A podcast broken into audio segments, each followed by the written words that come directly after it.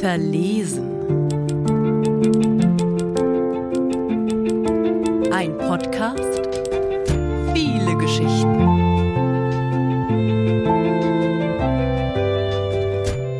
Unsichtbarer Schmutz. Von Tränen geblendet stolpere ich durch das Tor auf die Straße.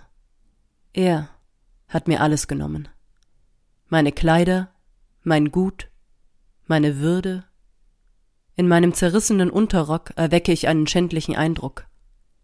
Zur Gänze unschicklich für ein unverheiratetes Dienstmädchen. Doch was die Leute von mir denken, interessiert mich nicht mehr. Ich will alleine sein fernab von jener tückischen Gesellschaft, fernab von London, fernab von der Welt. Nachdem ich ein paar Meter gelaufen bin, halte ich inne. Ich muss mich übergeben. Meine Füße finden den Weg zu dem Bach, der sich durch das kleine Wäldchen jenseits von Westminster schlängelt. Trotz der klirrenden Novemberkälte beuge ich mich vor und beginne meine Glieder zu waschen. Ich zittere am ganzen Körper. Jedoch nicht wegen des Wetters. Immer wieder von Schluchzern erschüttert, reiße ich einen Fetzen aus meinem Unterkleid, um so den Dreck abzureiben, der sich von Kopf bis Fuß über meinen Körper spannt. Ich kann den Schmutz nicht sehen, aber ich fühle ihn deutlich, besonders an jenen Stellen, an denen er mich berührt hat. Als meine Finger taub sind und meine Gliedmaßen vor Kälte brennen, werfe ich das Stück Stoff zur Seite und kauere mich zusammen. Eine gefühlte Ewigkeit sitze ich so da, mit schwarzer Leere in meinem Herzen, während stille Tränen auf den frostigen Waldboden rinnen. Was soll ich nur tun? frage ich mich schließlich. Meine erste Eingebung ist es, auf den eisigen Schlaf zu warten, der über kurz oder lang von meinem Körper Besitz ergreifen wird. Jener Schlaf würde mir alles erleichtern, mich von meinen Sorgen und meinem Schmerz befreien. Bei der Vorstellung hingegen, diesen Fleck zu verlassen, sträubt sich mein Geist wie eine verängstigte Katze. Wie kann ich zurückkehren in den Schoß der Gesellschaft, wenn ich nicht einmal den Blick meines Spiegelbilds ertrage? Mein Inneres ist von Scham zerfressen die anfängliche Verzweiflung einem Gefühl der Selbstverachtung gewichen. Wie habe ich ihn gewähren lassen können? Warum in Gottes Namen habe ich es nicht geschafft, seine anstößigen Hände von meinem Leib zu lösen? Bei diesen Gedanken schüttelt sich mein Körper, und ich werde von einer heftigen Welle der Erinnerungen ergriffen. Die Bilder in meinem Kopf fühlen sich nah an, real.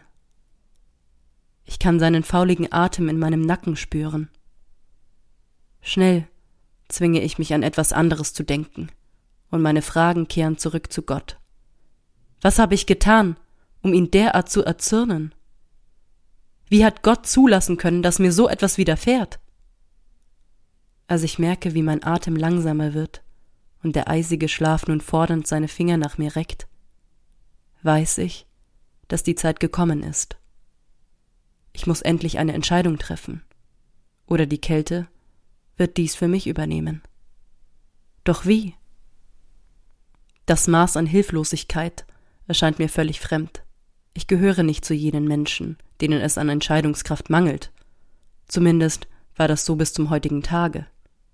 Er hat mich gebrochen, schießt es mir durch den Kopf. Und in diesem Moment wird mir mein Entschluss bewusst. Ich darf ihn nicht gewinnen lassen. Ich darf nicht zulassen, dass mir der Bastard mein Leben nimmt. Meine Hände, die immer noch um meine Beine greifen, lösen sich und streichen mir die Tränen fort. Ein Hass. So stark, wie ich ihn noch nie gespürt habe, nährt mein Bewusstsein und gibt mir Kraft. Der Bastard muss für das bezahlen, was er getan hat. In diesem Leben. Es reicht mir nicht zu hoffen, dass er dafür in der Hölle schmort. Doch was kann ein Dienstmädchen gegen einen Gentleman ausrichten? Einen reichen Herrn von hoher Geburt? Geld und Macht bedeuten ein und dasselbe. und beides wird beherrscht von dem starken Geschlecht. Gerechtigkeit hingegen ist der Gesellschaft fremd. Gerechtigkeit. Das Wort klingt für mich wie eine leere Phrase. Dennoch erscheint mir die Justiz als einzige Hoffnung. Ein kleiner Lichtstrahl in der düsteren Nacht. Ich mache mir nichts vor. Die Schandtat geschieht ständig, aber wird selten verfolgt. Und wenn sie verfolgt wird, wird sie selten bestraft. Meine Chancen stehen furchtbar. Das weiß ich genau. Selbst wenn ich es mir leisten könnte, ein Verfahren zu bezahlen. Soll ich es trotz allem versuchen? Du kannst es schaffen, sagt deine Stimme. Du kannst es schaffen und du musst es auch. Es ist mein altes Ich, das zu mir spricht. Mit einem Ruck stehe ich auf und streiche mein Kleid glatt. Kaum mehr tragen mich meine gefrorenen Glieder. Mein Geist, indessen, ist fest entschlossen, und neben meinem Schmerz spüre ich einen Anflug von Mut. Zum Abschied werfe ich einen Blick ins Wasser. Ein paar blaue Augen lächeln mir zu.